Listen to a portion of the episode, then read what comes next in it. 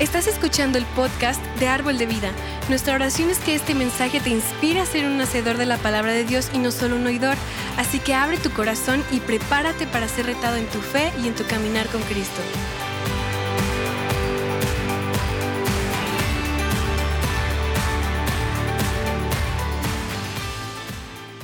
No sé ustedes, pero Dios se ha movido en nuestras vidas, en nuestra iglesia, y el 2023 va a ser un año de, expansión de lo que Dios quiere hacer a través de Árbol de Vida en nuestra ciudad. ¿Cuántos creen eso? Amén. Entonces ya está abriendo puertas de, de oportunidades para, para ser la luz, para compartir Cristo Jesús con los que necesitan un encuentro con Dios. Entonces es, es increíble como Dios está moviendo en nuestra iglesia. Ya lanzamos, ah, ya relanzamos la- nuestros grupos de vida. Entonces, ah, Dios está obrando, moviendo. Pero estamos en una serie llamada Haciendo Sombra. Y lo que hemos aprendido es que nuestra fe y en nuestro camino espiritual, lo que vemos en las escrituras eh, durante esta serie es que el apóstol Pablo nos recuerda en 1 de Corintios que no estamos haciendo sombra. No sé si recuerdas qué significa ese término, como haciendo sombra, como los boxeadores, boxeadores ah, ¿cómo se dice boxeadores? Boxeadores estamos entrenando y copiando el aire y cosas así. Pero, pero el asunto es, el punto es que no estamos simplemente siguiendo los movimientos, no estamos viviendo en piloto automático, simplemente haciendo lo mismo una y otra vez, la misma rutina una y otra vez. En otras palabras, no, no estamos simplemente o solamente luchando contra el aire. Estamos en una batalla real contra un enemigo real. Y, y de hecho, eh, lo, lo siento, pero, pero sabes que el momento que, que- que entregaste tu vida de a Cristo Jesús, tu batalla comenzó, Well, es- estaba antes, pero especialmente ahorita. Entonces no puedes escaparlo, no puedes ah, evitarlo. Entonces estás en una batalla espiritual. Tenemos una, un enemigo real. Y de hecho dice esto en, en su aliento, el apóstol Pablo en 1 de Corintios capítulo 9, versículo 24 a 26. Eso es lo que dice. Él está diciéndonos, ¿no se dan cuenta de que en una, en una carrera todos corren, pero solo una persona se lleva el premio? Así que corran, ¿cómo? Para ganar. ¿Cuántas personas quieren ganar en la vida? Ya la mitad, los otros, ah, yo voy a ser perdedor. Y eh, versículo 25 dice, todos los atletas se entrenan con disciplina. Lo hacen para ganar un premio que se desvanecerá, pero nosotros lo hacemos por un premio eterno. Ese es el premio, esa es, esa es nuestra meta. Y versículo 26 me encanta porque nosotros ah, hemos pasado esta serie más o menos en ese versículo. Dice, así que corro con, con- con propósito en, en qué? Cada paso, no estoy solo haciendo sombra, dice el, dice el apóstol Pablo. Él nos está animando en nuestra fe y en nuestro camino espiritual a ser disciplinados. Porque cuando somos disciplinados, es más probable que ganemos. Cuando somos disciplinados, es más probable que triunfe- triunfemos. ¿Verdad? Y de hecho, en, en la semana en la semana 1 de esta serie, hice, yo hice esta declaración.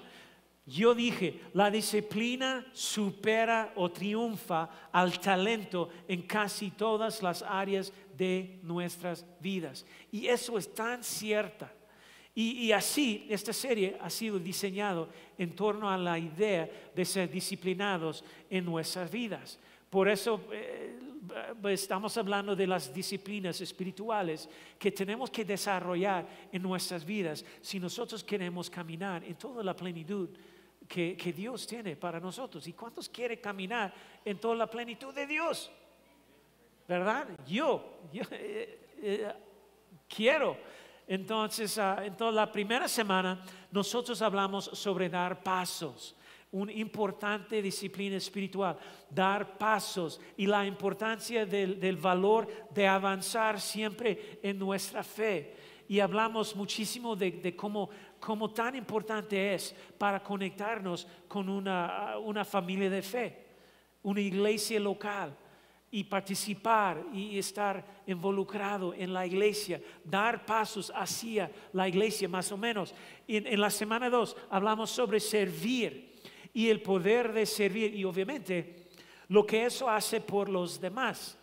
Ah, sí, pero, pero también, o bien importante, es lo que eso hace por nosotros, lo que hace a nuestros corazones y nuestras vidas cuando servimos. Entonces hay algo que sucede cuando decidimos a servir en, nuestra iglesia.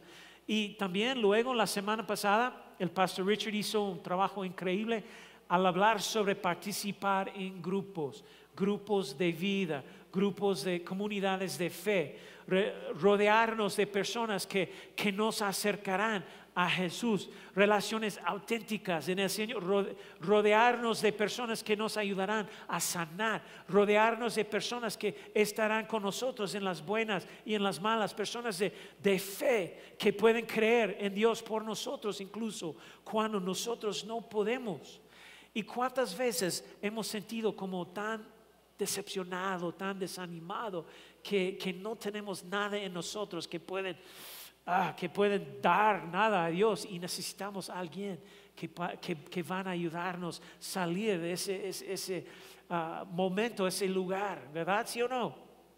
Y pues y, eso es lo que hemos aprendido. Necesitamos eso en nuestras vidas. Grupos, por eso tenemos grupos de vida. Todas estas son grandes disciplinas las últimas ah, tres semanas, pero hoy quiero hablar sobre otra disciplina espiritual importante con la que debemos conectarnos en nuestras vidas. Y ah, quiero hablar sobre la disciplina de compartir nuestra fe. ¿Hello? Es misma reacción de primer servicio que, que grillos. Y quiero hablar sobre la disciplina de compartir nuestra fe. Y lo sé, lo sé, cuando acabo de mencionar ese tema, probablemente la mayoría de ustedes comenzó a entrar en pánico. Ay, Dios, comenzó a sudar, comenzó a, retorcerse en el asiento porque ese, ese tipo de cosas que, que pone nerviosa a la gente y los asuste hasta pensar en hablar con la gente sobre tu fe. Y, uh, y es algo, es, es, es, algo que es incómodo a veces. Es por eso que he titulado el mensaje de hoy, Mi historia importa. Y explicaré lo que, lo que eso significa en el mensaje de hoy. Pero déjame empezar haciéndote un par de preguntas. ¿Recuerdas, ¿Recuerdas la última vez que fuiste a un restaurante que fue absolutamente increíble? ¿Recuerdas? ¿Alguien? Y, ah, quedaste más o menos quedaste asombrado por lo bueno que era, la comida era increíble, el ambiente era genial, el servicio, servicio fue excelente, todo fue más que perfecto. ¿Alguien recuerda eso? ¿Y cuál fue una de las primeras cosas que existe después de esa experiencia? Se lo dijiste a todo el mundo, ¿verdad? Es como, oh hombre, fui a este restaurante, fue simplemente increíble, tienes que probarlo, ¿sí o no? O tal vez los restaurantes no son algo de lo que, lo que hables, tal vez sean películas. Ah, ¿Recuerdas la última vez que viste una película o tal vez una serie de Netflix y te cautivó desde como primer minuto hasta el último Toda la película fue increíble. ¿Alguien recuerda eso? Sí, sí, sí. ¿Y, qué es lo primero que hiciste después de esa experiencia? Le dijiste a la gente, ay, oye, Valente, tienes que ver esto. Fue genial, muy divertido, tan interesante. Y pues la verdad es, lo que tenemos que entender es, tan cierto, es que cada vez que, experimentamos algo increíble, es, es natural la, naturaleza humana compartirlo. ¿Verdad? ¿Sí o no? ¿Están aquí? Eso es lo que hacemos. Pero aquí está la pregunta seria. Eso también se aplica a compartir nuestra fe. Uf, ouch, crío, crío, crío. Hay una organización de investigación muy popular llamada Barna. Hacen estudios todo el tiempo. No sé si alguien ha escuchado de, los, estudios de Barna. Investigaciones de Barna. Hacen estudios todo el tiempo en todo el mundo. Y había un estudio que habían hecho recientemente que dice, ¿sabes qué? No, no se aplica a compartir nuestra fe. Había dos preguntas muy interesantes que investigar yo quiero compartir contigo y, quiero que pienses seriamente en tu respuesta y cómo responderías a cada pregunta. La primera pregunta es esta que, que ellos hicieron. En una escala del 1 al 10, ¿dónde calificas esta afirmación? ¿Encontrar a Jesús es lo mejor que te ha pasado?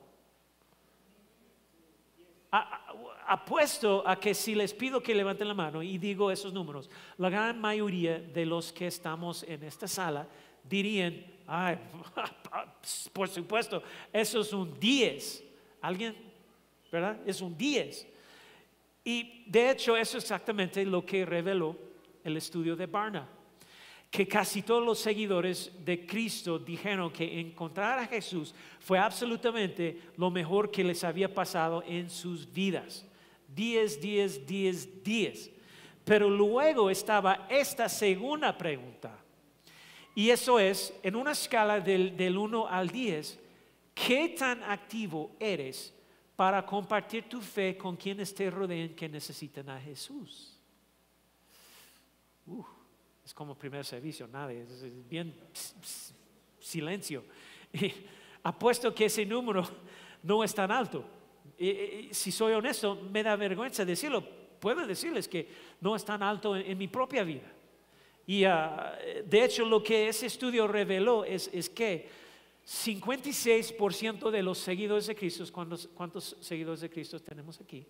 ¿Ya? Okay. Eh, o, más o menos podemos decir el 56% de nosotros no ha compartido su fe con una persona en el último año. Uh, ouch.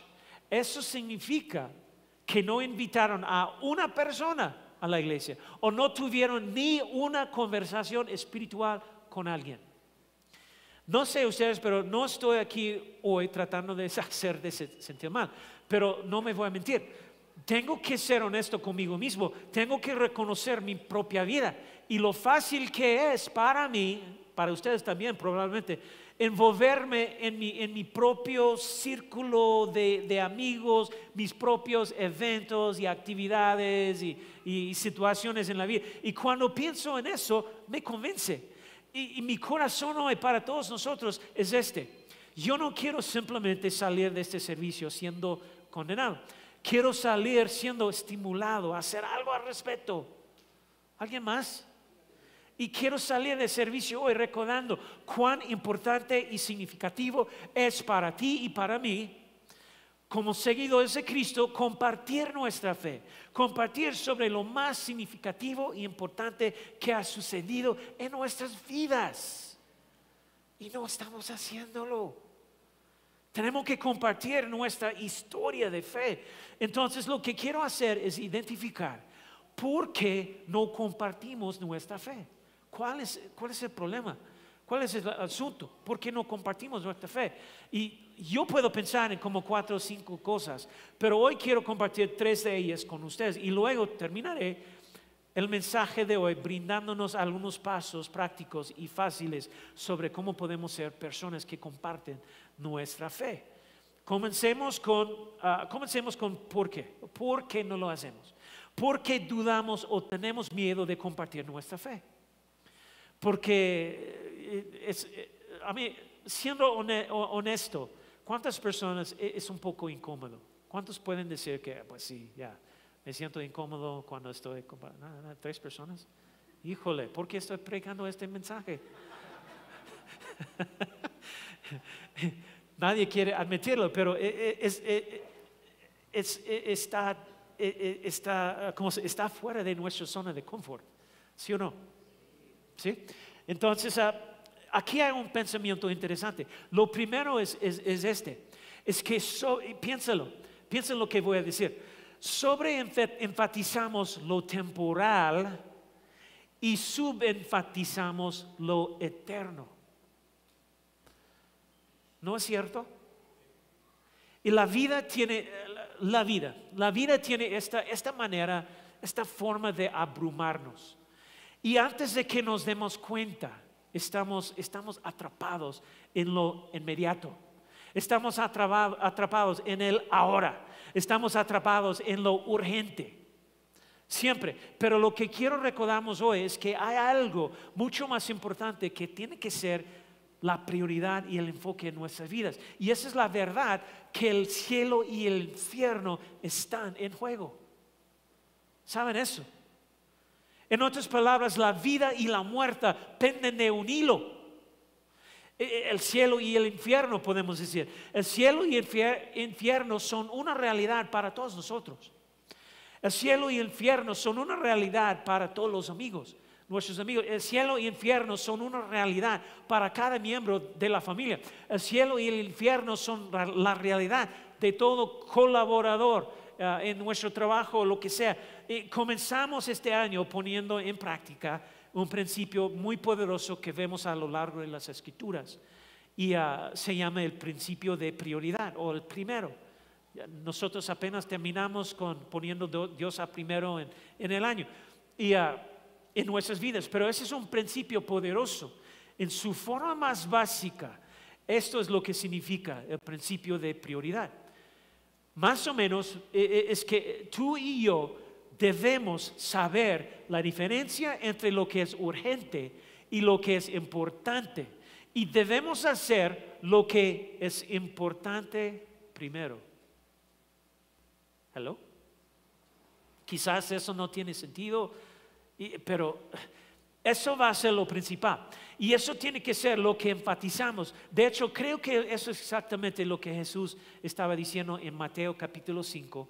Estaba, e, estaba en medio de su sermón del monte y pronunció estas palabras sobre nosotros y, él simplemente dijo, eh, eh, hablando de lo que es importante, él dijo, Mateo 5, 13, 14, dijo, ustedes son la que, sal de la tierra. También versículo 14 dice, ustedes son la luz del mundo. No estoy hablando de la iglesia allí en, uh, camino a Guanajuato. Y, entonces también, ya, no somos ellos, pero somos la luz del mundo. pero si estudias ese pasaje de las escrituras del griego original, el idioma original del Nuevo, Testamento, es, es griego. Eso es lo que dice misma escritura. Dice, tú y solo tú eres la sal de la tierra. Tú y solo tú eres la luz del mundo. Qué importante responsabilidad importante. ¿Y, y, por qué? Porque solo los seguidores de Cristo, ¿cuántos seguidores tenemos aquí? Ya, la mitad, los otros seguidores de Satanás. Solo los seguidores de Cristo son portadores del mensaje de Jesucristo. Tú y yo somos portadores del mensaje del perdón. Tú y yo somos portadores del mensaje de libertad. Tú y yo somos portadores del mensaje de sanidad. Tú y yo somos portadores del mensaje de restauración. Tú y yo somos portadores del mensaje de salvación. Hello. Así que así que pone eso en el contexto de lo que Pablo eh, estaba diciendo en nuestra escritura ah, principal o fundamental de, la serie Primera de Corintios. Entonces, más o menos, eh, él está diciendo, hey, entonces trato de vivir mi, vida donde corro con propósito en cada paso, donde enfatizo lo eterno sobre lo urgente, inmediato, sobre el ahora. Qué gran recordatorio para nosotros, porque la naturaleza humana siempre priorizará lo urgente. La naturaleza humana siempre priorizará el inmediato, el ahora. Pero tenemos que encontrar una manera en la que empujemos contra eso y enfaticemos y prioricemos lo eterno, porque hay demasiado en juego. Está aquí. Hay demasiado en juego. En otras palabras, tenemos que ser personas que prioricen lo importante sobre lo urgente. ¿Tiene sentido? Porque lo urgente más o menos siempre es como una reacción a algo. Y, pero otra razón por la que creo que a veces nos cuesta compartir nuestra fe, nuestra fe es, número dos, es sentimos que el cristianismo ha pasado de ser el equipo de casa a ser el equipo visitante. Y no sé si eso tiene sentido. Si alguna vez has participado o has practicado deportes, probablemente entiendes esa analogía. Y pues, por ejemplo, si has ido a un evento ah, deportivo y, estabas animando el, equipo visitante, entiendes lo que, lo que estoy diciendo, más o menos. Uh, ¿Saben lo que estoy diciendo? ¿Todos entienden lo que es equipo visitante, equipo de casa? Básicamente significa que es fácil sentir que todo el mundo está en, nuestra contra. De hecho, yo estaba leyendo, hablando de, bueno, estaba leyendo esta entrevista del, juego de los 49ers de San Francisco, no sé si tenemos fans de San Francisco aquí, San Francisco 49ers y las Águilas de Filadelfia la semana pasada. Y hablaron con la esposa de uno de los linebackers, uno de los jugadores de los 49ers. San Francisco, en ese, partido, San Francisco era el equipo visitante, porque tenían que jugar en el estadio de los Águilas de, Filadelfia, el equipo de casa. Ella dijo que nunca volvería al estadio de Filadelfia porque los fanáticos del equipo de casa estaban como fuera de control. Ella dijo que no se sentía seguro porque vestía, ella vestía los colores de San Francisco su esposo, es jugador de San Francisco y mientras se dirigía a, su asiento, todos los fanáticos del equipo local o equipo de casa le tiraban cosas, le gritaban todo tipo de cosas horribles. Entonces es como, la, e, es como aquí en León, como, e, es como la afición del otro equipo, el equipo visitante, que viene al estado de León. Tratamos, nosotros tratamos fatal el equipo visitante, ¿verdad? ¿Sí o no? ¿Valente? ¿Eh? Gritando, perdedores, vete a casa. Y yo sé que es mucho peor que eso, pero estamos en la iglesia, yo no voy a hablar como Valente. Y, y, y si estás, eh, sí o no, ¿Has asistido a un partido aquí en León y cómo son los fanáticos tratando el equipo visitante? Es como horrible. Y, si estás con el equipo visitante, te quieres esconder si estás en el estadio del equipo de casa. Y eso es lo que se siente ser el equipo visitante. Muchas veces sentimos como cristianos que estamos con el equipo visitante. Es fácil sentir que toda la cultura está en nuestra contra. Pero quiero recordarnos hoy, eso significa que tenemos que brillar aún más como seguidores de Cristo, como creyentes. Están aquí. De hecho, hay un par de puntos que quiero resaltar sobre esta idea de sentir que todos están en nuestra contra. Y el primer punto que quiero destacar es, es este, la luz. Somos llamados para ser la luz, ¿ustedes entienden eso? ¿Sí? Y la luz brilla más en la oscuridad. Debería brillar más en la oscuridad. Estoy tan agradecido por eso. Y, sí, puede sentirse oscuro. Es posible que no nos encante la forma en que se ve la cultura, la sociedad en ese momento, como, como está tratándonos. Pero la verdad no ha cambiado. La luz brilla más en la oscuridad, o debería. Y, Jesús todavía, no sé si sabes eso, Jesús todavía está en el trono. Jesús todavía se mueve, Jesús todavía hace lo milagroso y Jesús todavía hace lo sobrenatural. ¿Están aquí? Y pues, y nosotros somos una iglesia que cree en lo sobrenatural. La luz siempre brilla, debería brillar más en la oscuridad. Y, pero lo segundo que quiero recordamos es esto. El enemigo, tenemos que entender que el enemigo siempre hará que las cosas se vean peor de lo que realmente son. Siempre, siempre. La verdad es, la verdad es que podemos mirar hacia atrás de la historia Y, hubo algunos tiempos bastante oscuros. Y Dios todavía se movía, aún en nuestras vidas. ¿Verdad? Y puedo decir esto desde, desde, mi, desde mi propia experiencia personal. Nunca, nunca he compartido mi fe o invitado a alguien a la iglesia de, de, una manera amoroso, compasivo, y me rechazaron de una manera enojada.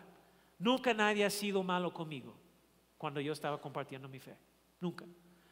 Ahora, ha habido gente que ha dicho, ¿sabes qué, Jeff? Esto no es para mí.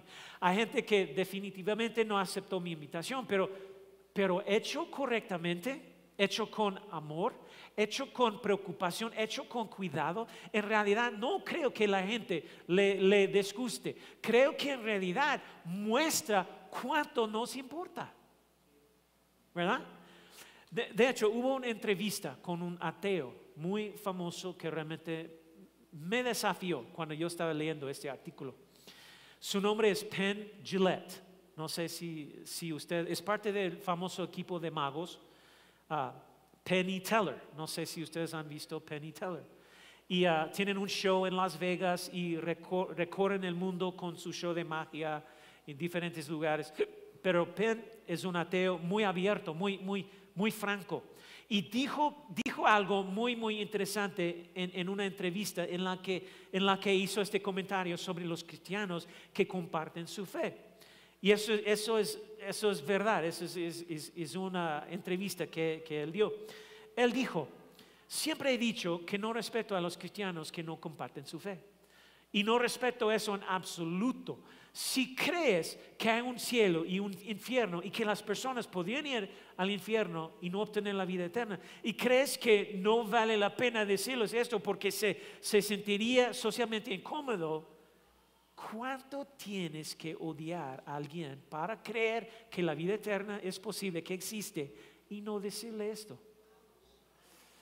Uf, ya, ouch, ouch, doble ouch. Ese es, un, ese es un ateo que dice esto. Híjole, esa afirma, afirmación me desafía. Estoy, estoy, condenado. No sé cómo te sientes usted, eh, pero solo quiero recordarnos que compartir nuestra fe, contar tu historia, invitar a, la gente a la iglesia, si, siempre re, re, requerirá valentía, audacidad, pero, pero debes saber que siempre, siempre vale la pena. Porque el cielo y el infierno, vida, muerte, están en juego. Hello? Piénselo. Hay una tercera, tercera razón por la que quiero compartir con ustedes esta mañana, que, que, que creo que muchas veces dudamos en compartir nuestra fe. El número tres es, no nos sentimos calificados. Probablemente mucho, muchísimo, muchos de nosotros probablemente uh, piensan así es como, ay, pero Jeff, ¿qué, ¿qué, pasa si alguien me hace una pregunta y no sé la respuesta? Únete al club, primero. Mira, todos hemos estado en ese lugar. No sé cuántas veces la gente quiere hablar conmigo después del servicio y dice, pastor, tengo una pregunta para, para ti. Y el primer pensamiento que, que, me viene a la mente es como, ay, no, no, ay, Dios mío, espero, que, espero tener una respuesta. ¿Dónde está Valente? Uh, pero, pero si luchas con la idea o, o, o, el sentimiento de no estar calificado, quiero mostrarte un pasaje de las Escrituras. Es en Hechos capítulo 4, versículo 13.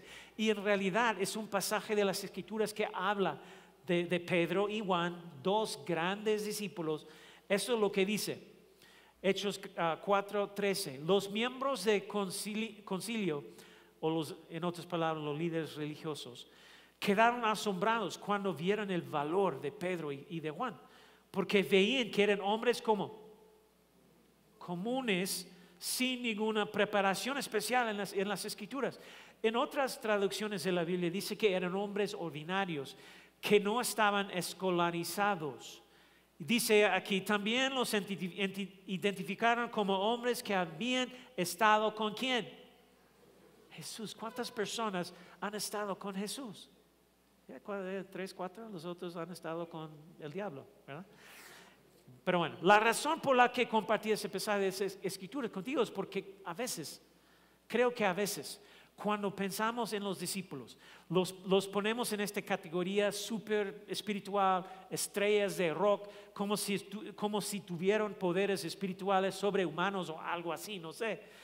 Esos fueron discípulos asombrosos, pues sí, y a lo largo de las escrituras vemos grandes hombres, grandes mujeres que hicieron grandes cosas por el reino de Dios, pero la Biblia enfatiza que tenían estas cualidades y características que dice que eran ordinarios e, incultos. Interesante. Sin embargo, las cualidades que sí tenían es que eran, ellos eran audaz, estaban dispuestos, estaban disponibles y eran apasionados. Hay, un par de cosas que debes recordar si no te sientes calificado. Lo primero, o probablemente lo más importante que tiene que saber o entender o recordar, es que el Espíritu Santo está dentro de ti. El Espíritu Santo está dentro de ti.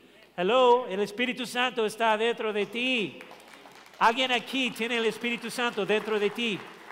Y pues el Espíritu Santo está dentro de ti y Él te conducirá, Él te guiará, Él te dirigirá, Él te dará las palabras para decir cuando no sepas qué decir. No tienes que, mira, no tienes que estar tan preocupado, no tienes que estar tan asustado, no tienes que preocuparte tanto. El Espíritu Santo de Dios está en ti. Y la segunda cosa es que obviamente habrá ocasiones en las que no sepas la respuesta. Hay, momentos y hay momentos que la gente me, pregunta y no sé la respuesta, pero esta es mi respuesta. ¿Sabes qué? No sé, pero descubramoslos juntos. Qué gran respuesta. Fácil. Ese mismo estudio de Barna que, que mencioné ah, al comienzo del mensaje, entrevistaron a dos mil no cristianos o no, no creyentes y una de las preguntas que se le hizo a los no, creyentes fue, ¿qué es lo más importante para ti cuando se, trata de, cuando se trata de cristianos compartiendo su fe contigo? ¿Quieres saber cuál fue la última respuesta en la lista de cosas que respondieron? Alguien que tiene todas las respuestas a mis preguntas. Ellos no esperan que tengamos las respuestas. De hecho, solo hay un requisito que nos dan las escrituras para compartir nuestra fe. Y en realidad se encuentra en las últimas palabras y enseñanzas de Jesús antes de que regresara al cielo. En Hechos 1.8 simplemente dice esto. Pero recibirán poder cuando el Espíritu Santo desciende sobre ustedes. Y serán mis qué? Testigos. Serán mis testigos y hablarán a la gente acerca de mí en todas partes. En, otras palabras, lo que nos está diciendo es, es esto. Hey, hey, hey, sé mi testigo. Sé mi testigo. Sé mi testigo. ¿Cuántos testigos tenemos aquí? Y honestamente creo que complicamos demasiado compartir nuestra fe. Escuché a un predicador decir esto, eh, eso está buenísimo. Él dijo, siempre me enseñaron que un testigo es como en un tribunal de justicia donde alguien dice lo que ha visto, lo que sabe o lo que ha experimentado. Complicamos demasiado compartir nuestra fe. El único requisito que tenemos para compartir nuestra fe es que, es que compartamos lo que hemos visto, lo que sabemos y lo que hemos experimentado. ¿Quién no puede hacer eso? Nadie. Aún los niños chiquitos pueden hacer eso. Mira, aquí hay algo tan importante que todos debemos saber. Eso necesita poner en tu Instagram. Y Jesús nos llama a ser sus testigos, no su abogado defensor. Instagram, ¿verdad? ¿Ya? ¿Alguien? Jesús nos llama a ser sus testigos, no su abogado defensor. En otras palabras, no necesitamos discutir eh, al respecto y no necesitamos saber todos los detalles, no necesitamos saber todas las estadísticas y no necesitamos saber todos los hechos porque la verdad es, la verdad es esto, tu historia, lo que Jesús ha hecho en tu vida es más poderosa que tus respuestas a preguntas difíciles. ¿Están aquí? Ahora, eso, mira, eso no es una excusa para no estudiar la palabra o aprender más sobre tu relación con Él, las promesas, beneficios y todo. Pero la realidad es que su historia es muchísimo más poderosa que sus respuestas a las preguntas difíciles. Y, bueno, eh, ¿cuáles son algunas maneras prácticas para que los creyentes compartamos nuestra fe? ¿Cuándo viniste hoy? Todos recibieron una tarjeta, ¿verdad? Todos tienen su tarjeta. ¿Dónde está? ¿Dónde está? ¿Todos? ¿Ya? Tiene imán, creo que, espero que tenemos suficiente ah, porque tuvimos ah, tiempo difícil encontrar imanes para poner. Pero bueno, si no, si no tiene imán, puedes poner tu refri con un imán de, de, tu refrigerador. Y ahora vas a usar eso. Todos vamos a hacer algo súper, súper práctico. Lo primero que quiero desafiarte a hacer es esto. Identifica cinco personas en tu vida que estén lejos de Dios. Cinco personas. Eso es lo que estamos haciendo. Vamos a poner en práctica. Espero que ustedes no son, no son espectadores ah, cada, cada, semana. Espero que ustedes van a participar y, que cuando escuches la palabra, que saliendo de aquí va a aplicarlo, ah, va a poner en práctica, va a hacerlo. Y porque eso es lo que la, la palabra nos, nos enseña que hacer haz la palabra, vive la palabra. Eso es lo que vamos a hacer. Vamos a hacerlo fácil para ti. Hay espacio para cinco nombres y ah, puedes escribirlo antes de salir. De hecho, quiero hacerlo antes de salir. Y hay, también hay un, lugar aquí donde tú puedes hacer un ah, check. ¿Cómo se dice? Chequeo. Check. Poner un check cuando lo has hecho. Y fácil, tal vez sea un miembro de la familia, un amigo o, un compañero de trabajo, tal vez un vecino, no, no sé, no sé quién es en tu vida. Pero la verdad es que debemos estar listos para compartir nuestra fe con todas las personas con las que eh, entramos en contacto. Déjame decirte, el momento que entregaste tu vida a Cristo Jesús, eh, esto es obligatorio. Esa es la expectativa de Dios para ser creyente. Esa es la misión y propósito para cada persona aquí que dice que, es seguidor de Cristo. Entonces, por eso te, te, di esta tarjeta para que pudiéramos hacer esto, algo práctico. ¿Van a hacerlo? ¿Ustedes van a hacerlo? Sí. Y pon tu refri para que cada mañana puedas ver a la persona aquí. En, otras palabras, ah, voy a identificar a cinco personas en mi círculo de influencia que están lejos de Dios. Cinco personas que voy a alcanzar en 2023. Cinco personas con, con quien voy a, compartir mi historia en 2023. Cinco personas. Cinco personas que voy a invitar a la iglesia. Cinco personas con, con, los que, que, voy a, hablar de, de, mi fe, de algo, de hablar de algo espiritual que voy a alcanzar en 2023. Eso es lo que vamos a hacer, porque eso es una disciplina espiritual en nuestra vida para compartir nuestra fe. Es, lo que la, Biblia nos enseña. Y como creyentes, déjame decirte, como creyentes no podemos escoger como un buffet qué cosa queremos hacer y qué cosa que no. E, e, es el paquete completo como seguidor de Cristo. Hay promesas, hay expectativas hay cosas, responsabilidades para ser parte de la familia y hay cosas que tenemos que hacer. Eso no es complicado, no es difícil. Y luego, lo segundo que quiero desafiarte a hacer es, con, con esas personas, cinco personas, número dos es ora por ellos, con doble L, ellos. Eso es lo más poderoso que podemos hacer. La oración es nuestra primera cosa, no nuestro último recurso, es lo más poderoso que podemos hacer. Y déjame darte muy rápido cuatro cosas por las que puedes orar bajo de, número dos. Lo primero es ora para que sus ojos se abran. Esas personas, ora para que sus ojos están abiertos a la verdad. Ora para que sus ojos están abiertos al amor de Dios por ellos. Ora para que sus ojos están abiertos para ver lo que Dios tiene para ellos a través del perdón y la salvación, a través de una vida cambiada. Segunda cosa, ora para que Dios ablande sus corazones. Ora para que sus corazones se ablanden con tu historia. Ora para que sus corazones se ablanden al Evangelio. Ora para que Dios prepara sus corazones. Y, espero que ahora ustedes están pensando en cinco personas porque yo quiero que escribe los nombres antes de salir. Pero la tercera cosa, ora para que Dios los rodea con muchísima, muchas toneladas de seguidores de Cristo. En el trabajo, en su comunidad, en su círculo de relaciones. Y luego la cuarta cosa, bajo de punto número dos, ora para que sean receptivos. La oración es nuestro primer recurso, no nuestro último recurso. y la tercera cosa que quiero animarnos a hacer, creo que eso es probablemente lo más difícil es eso. Número tres, comparte tu historia.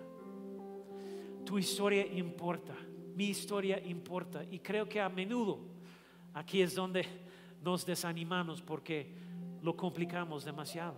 Y algunos de nosotros pensamos que no tenemos, que no tenemos una historia. Y por eso te he dado tres cosas que te ayudarán a compartir tu historia.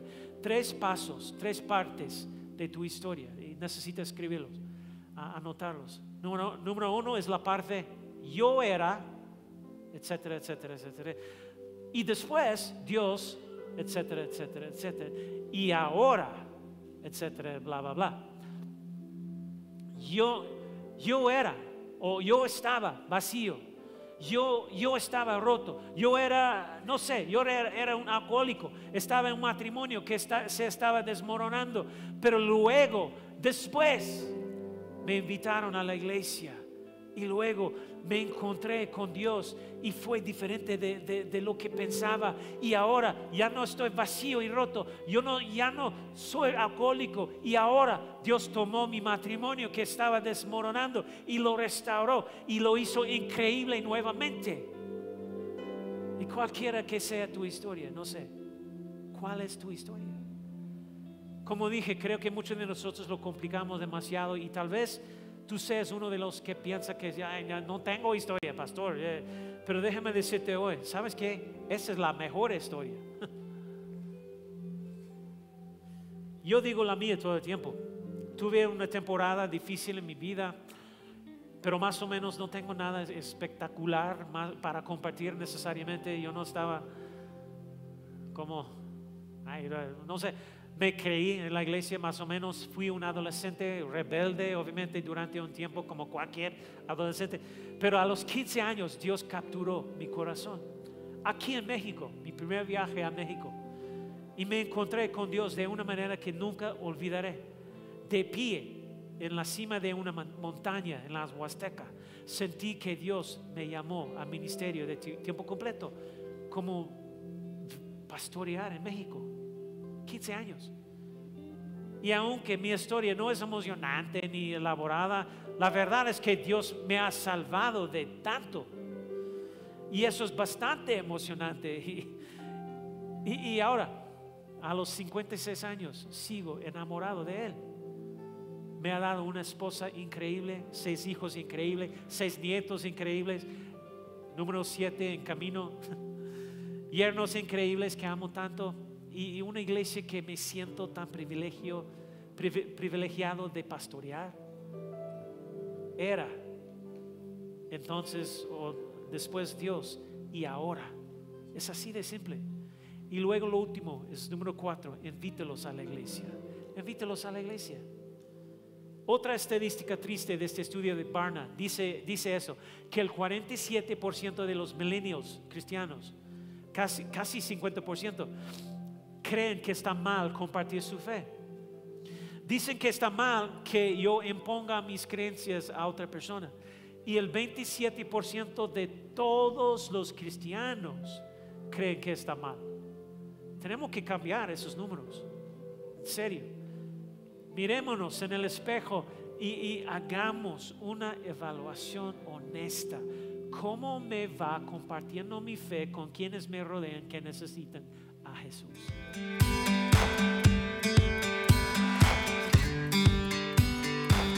Esperamos que hayas disfrutado de esta palabra. Puedes encontrar más mensajes e información sobre nuestra iglesia en www.arboldevidaleon.com. Queremos invitarte a que nos visites en Boulevard San Juan Bosco 3026, Colonia Cañada del Refugio, o vernos en nuestra página de Facebook Iglesia Árbol de Vida. Una vez más, gracias por escucharnos.